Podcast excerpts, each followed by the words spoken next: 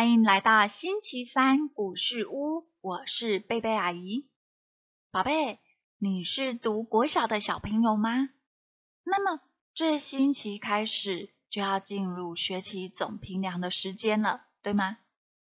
贝贝阿姨先祝福你，考试的时候眼目清晰，可以把题目看得很清楚，心里平静安定，能够完整的答题。这个星期开始，我们的故事屋也要进入新的故事喽。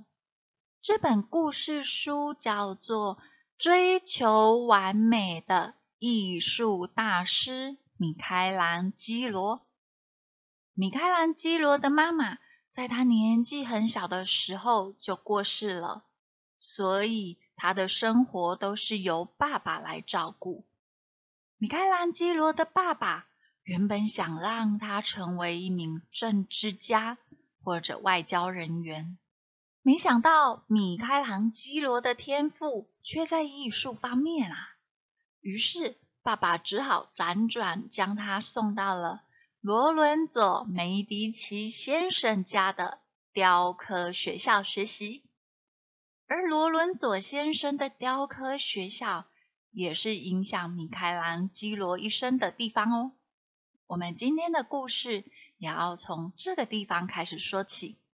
故事的开始前，我们要先为今天所拥有的献上感谢。阿姨要感谢我有可以思考很多事情的大脑，也要感谢三明书局股份有限公司，还有作者彭丹同意阿姨在网络上念读这本好书。那么接下来。我们准备要进入故事喽。鼻涕画家称谓的由来。米开朗基罗是位很喜欢表现男人气概的艺术家。他在罗伦佐的宠爱与支持下，不但能够如鱼得水的自由创作，在艺术方面的天分和成绩也得到了极高的赞誉。然而，这时期发生的一桩意外，不但证明了他的成就的确遭人嫉妒，而他自视甚高的心态啊，虽然鞭策他极力追求完美，但那种傲气，有时候却也不免令人心生反感。有一次，原本和他有不错交情的雕刻家杜里吉阿诺。邀请他一起到卡密涅教堂去临摹马萨奇奥的壁画，米开朗基罗却批评地说：“哦，我想我的画已经不比他差了，你自己去吧。”杜里吉阿诺平常对米开朗基罗的成绩已经有一点眼红了，听到他这样轻视马萨奇奥的壁画。而且好像还指桑骂槐的说自己画的还不够水准的样子。突然，他怒火中烧，生气的叫：“你这个狂傲的家伙，让我好好的教训你！”嘣！哎呀，话还没有说完，就对着米开朗基罗的鼻子狠狠的揍了几拳。这样的暴力行为。不但使得米开朗基罗的脸上留下无法消除的疤痕，也让他的鼻子因受伤而长流鼻涕，因此人们给了他“鼻涕画家”的外号。米开朗基罗曾经在日记里写下这么一段伤心的话：“杜里吉阿诺给我的这几拳，简直是太狠了！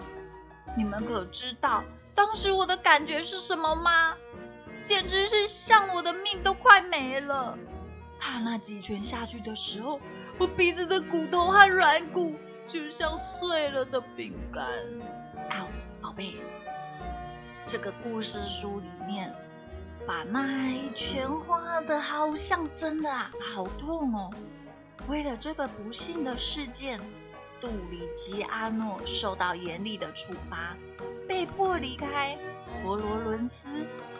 但对很在乎形象完美的米开朗基罗来说，这是个难以痊愈的打击。因为长相不算俊秀的他呀，此时又破相了。他曾经为此写了一首又一首的诗，试图来宣泄心中的愤怒和悲伤。宝贝，听完今天的故事。你会不会也觉得鼻子好痛啊？杜里吉阿诺打人是不对的行为，然而米开朗基罗的狂傲也不好哦。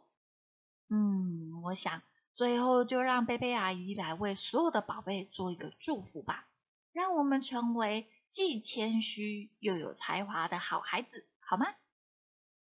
主啊，谢谢你给了所有孩子不一样的恩赐。有的超会画画，有的很会拼拼图，有些孩子很会弹钢琴。但不管我们的恩赐是什么，求主让我们有一个谦卑的心，在自己的恩赐上发挥的淋漓尽致。祷告奉主耶稣基督的名求，阿门。